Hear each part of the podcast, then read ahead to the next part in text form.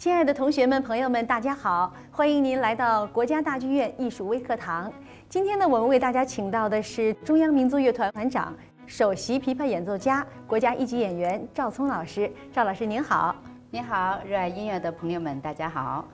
赵老师，其实很多同学们呀，还有观众朋友都很好奇，为什么琵琶被称作民乐之王呢？因为啊，刘德海大师曾经说过一句话。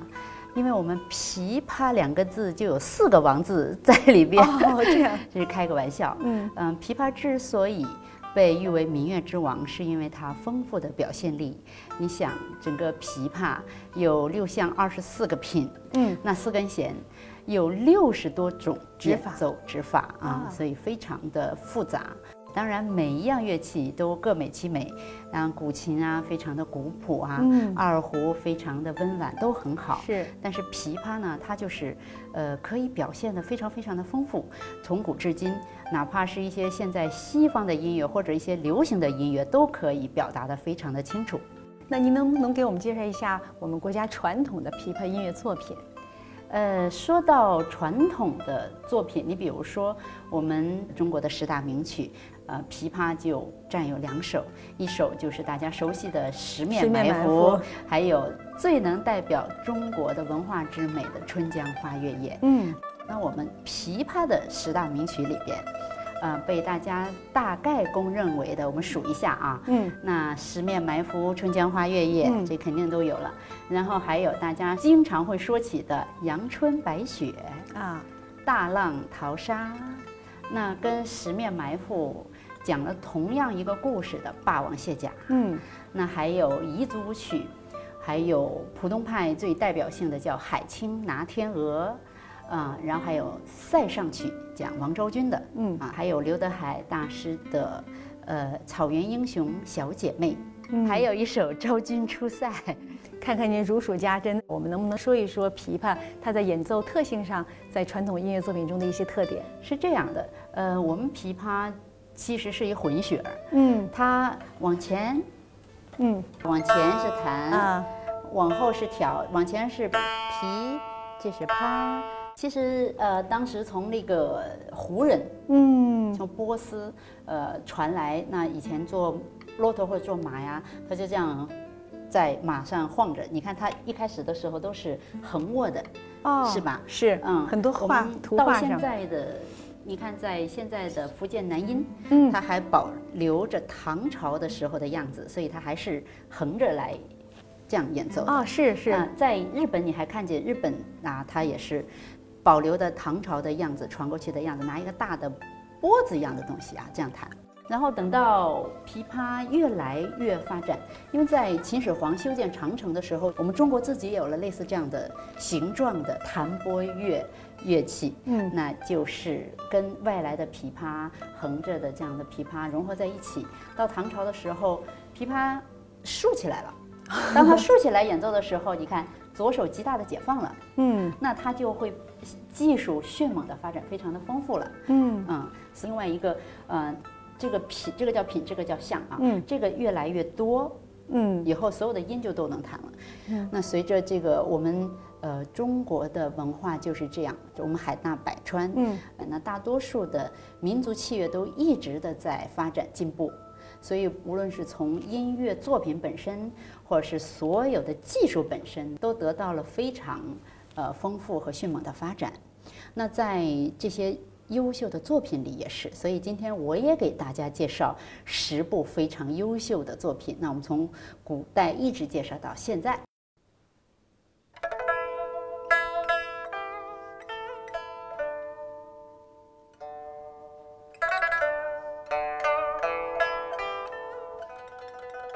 每次人家问我，赵老师，你最喜欢哪一首作品？琵琶这么多作品，我说。那一定是《春江花月夜》。嗯，《春江花月夜》呢，最能代表我们中国的人文气质和那种，呃，大家非常和谐、唯美共生的这样的一个气质。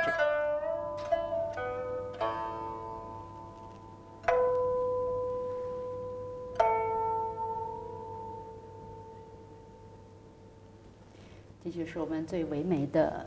文曲的代表。那么《春江花月夜》呢，实际上它是在呃上海大同乐社时候才改的名字，它是从琵琶的古曲《夕阳箫鼓》改编过来的，变成了一首合奏曲。那下面呢，我们介绍了传统的文曲，接下来我们就介绍舞曲。好，《十面埋伏》讲的是公元前二零二年楚汉相争的故事。呃，《十面埋伏》是以刘邦为视角，就是得胜的这个将军。嗯，那他所以出来的时候，他就是这个旋律，大家太熟悉了。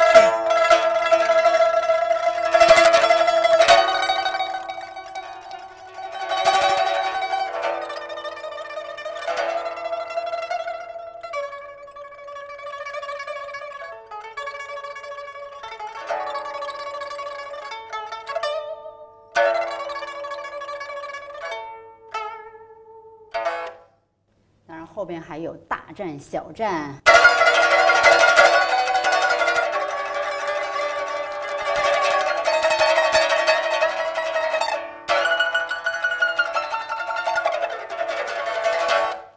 那么，这么一个乐器就可以描写整个一场战争，在我想来，就是真的是先人的智慧，中国人的智慧真是太了不起了。你现在听起来，它是一个非常非常现代的一个作品，嗯，是不是？你是觉得它的这种表达方式非常的种张力和爆发力，我觉得很有气势。大写意，嗯，它是一个非常有趣的一个写作的方式。嗯，《春江花月夜》呢，你觉得像看了一幅白描的作品，是山水画啊，特别好，呃，唯美。那么这个呢，又特别的有张力，呃，这是两个最有代表性的古曲。嗯啊、那么还有一个大家经常说起来，我们要阳春白雪，嗯 不要下里巴下里人。巴人，对，啊，这阳春白雪嗯也是琵琶的名曲，那听起来也非常江南，很有嗯意思。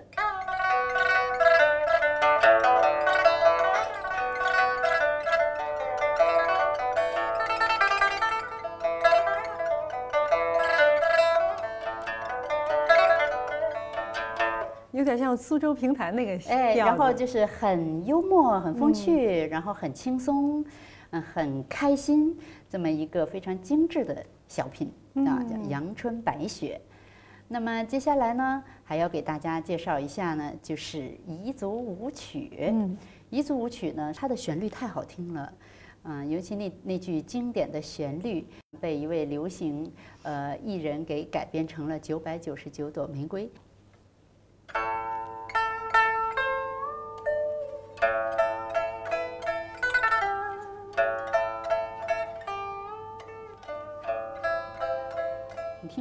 听过。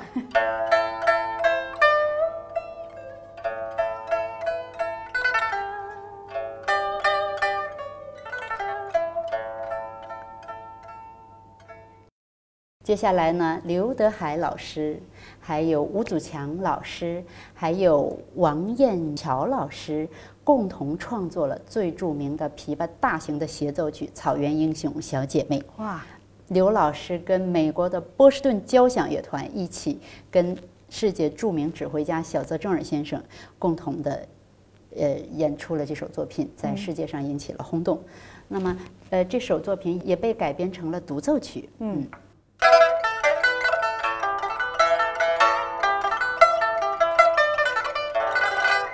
这个这首作品的时候，它有很大的突破，嗯它里面加了很多，当然后边有很多难的技巧，但是它在里边加了一些风声。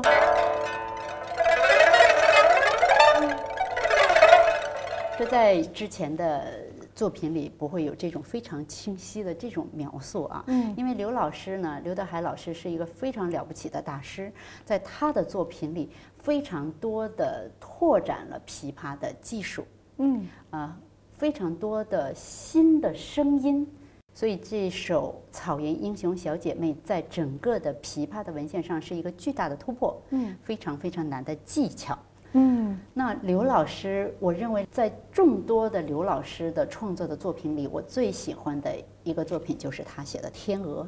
啊，天鹅呢，是他呢有个副标题，嗯呃，献给正直者。他认为天鹅的这个高洁和他的这个性情，所以他用他的心中的想象的，他描写了一个天鹅。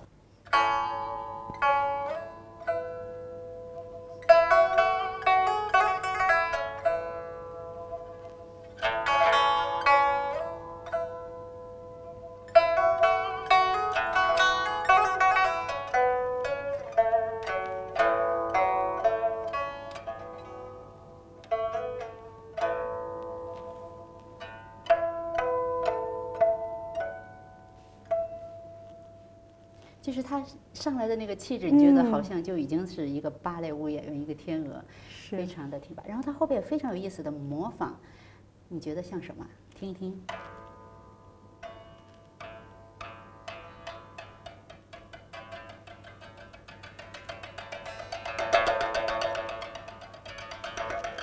是抖翅吗？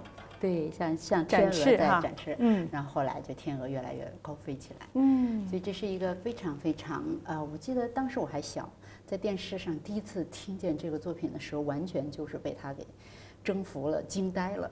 然后我想，哎呀，音乐还可以这样表现，太了不起了，嗯，这就是我最喜爱的刘德海老师的作品《天鹅》。赵老师，随着琵琶语汇的丰富，我们观众的审美需求也在不断的提升。那当今的琵琶作品有很多的创新元素融入其中。我所了解到，您最有代表性的作品就是《新编十面埋伏》。呃，说起《新编十面埋伏》，还是非常呃有意思、值得一提的哈。因为呢，当时毕业之后，我想，呃，现在的年轻人。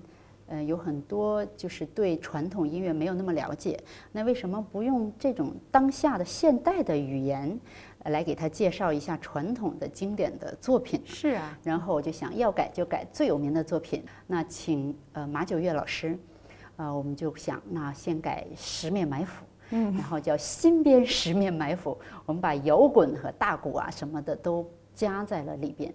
这个作品是大概二零零。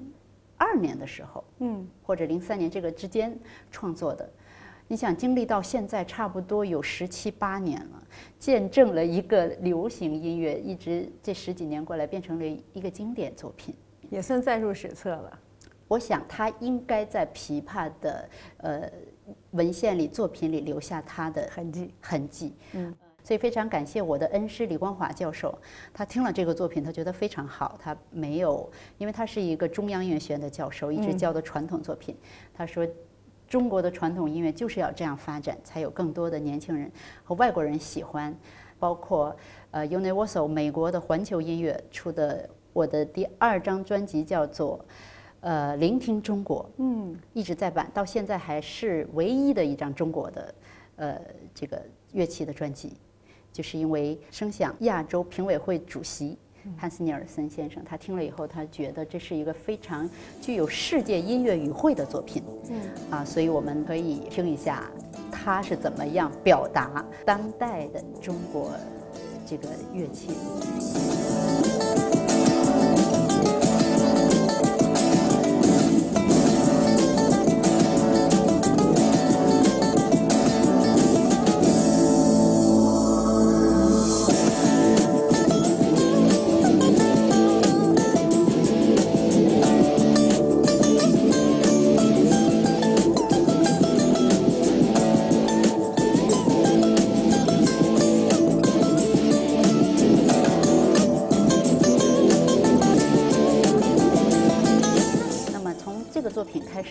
呃我觉得就是我找到了一种，呃，能够在跟年轻人或者外国人共通的一种表达的方式。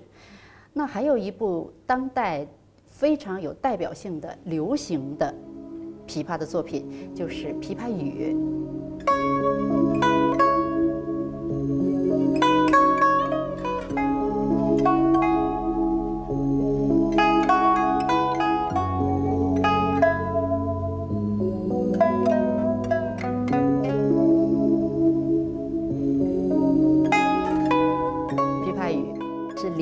先生创作的，在他的电影《一个陌生女人的来信》嗯中的主题曲，这个作品呢是你会听见很多很多的地方都会有，可以说新编《十面埋伏》和《琵琶语》是当代的文曲的代表和舞曲的代表，但是它完全是用现在的语言来表述它。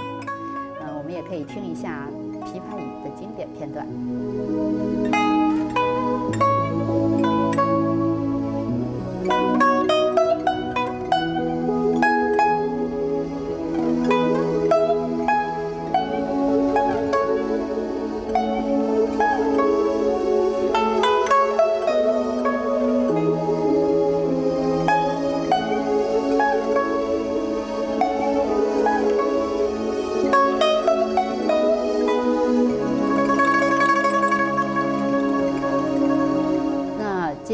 想再为大家介绍一个作品呢，就是《云想花想》。《云想花想》呢是著名的作曲家王丹红女士，呃，为我创作的一首作品。当时是在二零一三年，我在国家大剧院戏剧场的《纸上天下》赵聪与中央民族乐团的独奏音乐会。呃我说呀，丹红能不能帮我创作一首？我想要写一首非常呃女性的这样的一个作品。然后呢，他说，嗯，反正你什么样，作品就什么样。于是他就回去构思，然后他说我要写一部叫《云想花想》，然后就是写的是云想衣裳花想容，嗯，呃，旋律非常非常的优美，也非常的大气磅礴。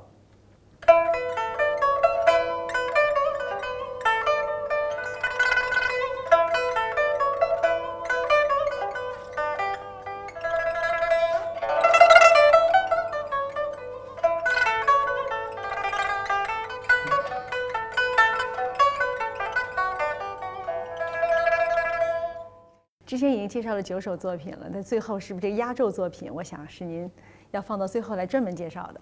嗯，确实是这些年来创作了很多部的大型的作品。嗯，那么前几天在国家大剧院演的那首《丝路飞天》呢，是中央民族乐团委托我创作的一首呃琵琶协奏曲。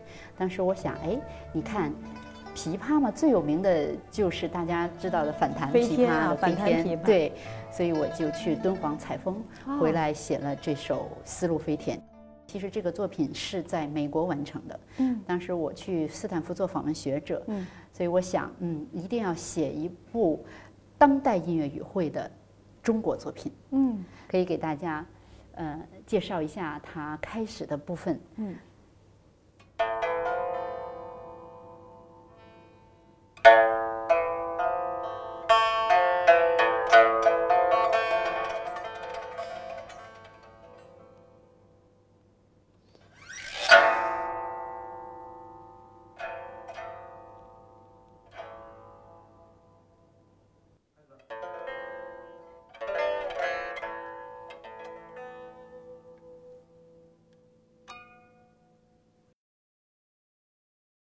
你感觉上是。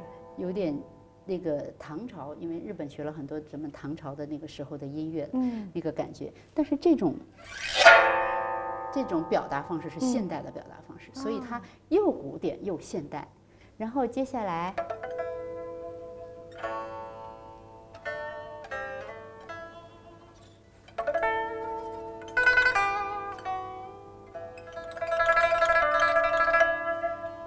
个一个呃洞窟上的一个仙女开始她的静态的描写，嗯长长的袖子，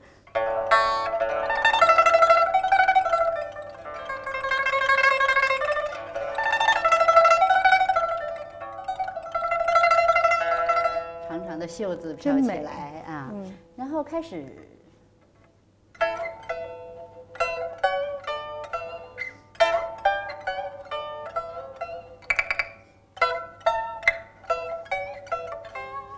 你就觉得明显他开始跳起来了，这个舞蹈已经他开始活灵活现的开始了，嗯。然后后边再来越来越多的人加入了这个舞蹈。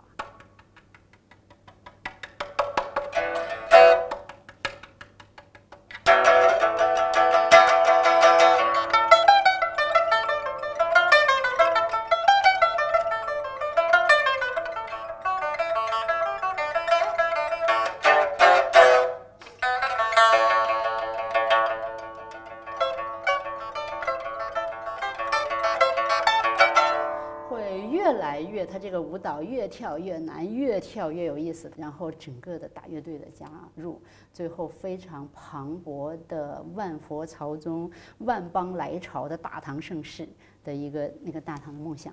所以这是一个作品，是从最安静一直写到最辉煌，非常有张力的一个作品。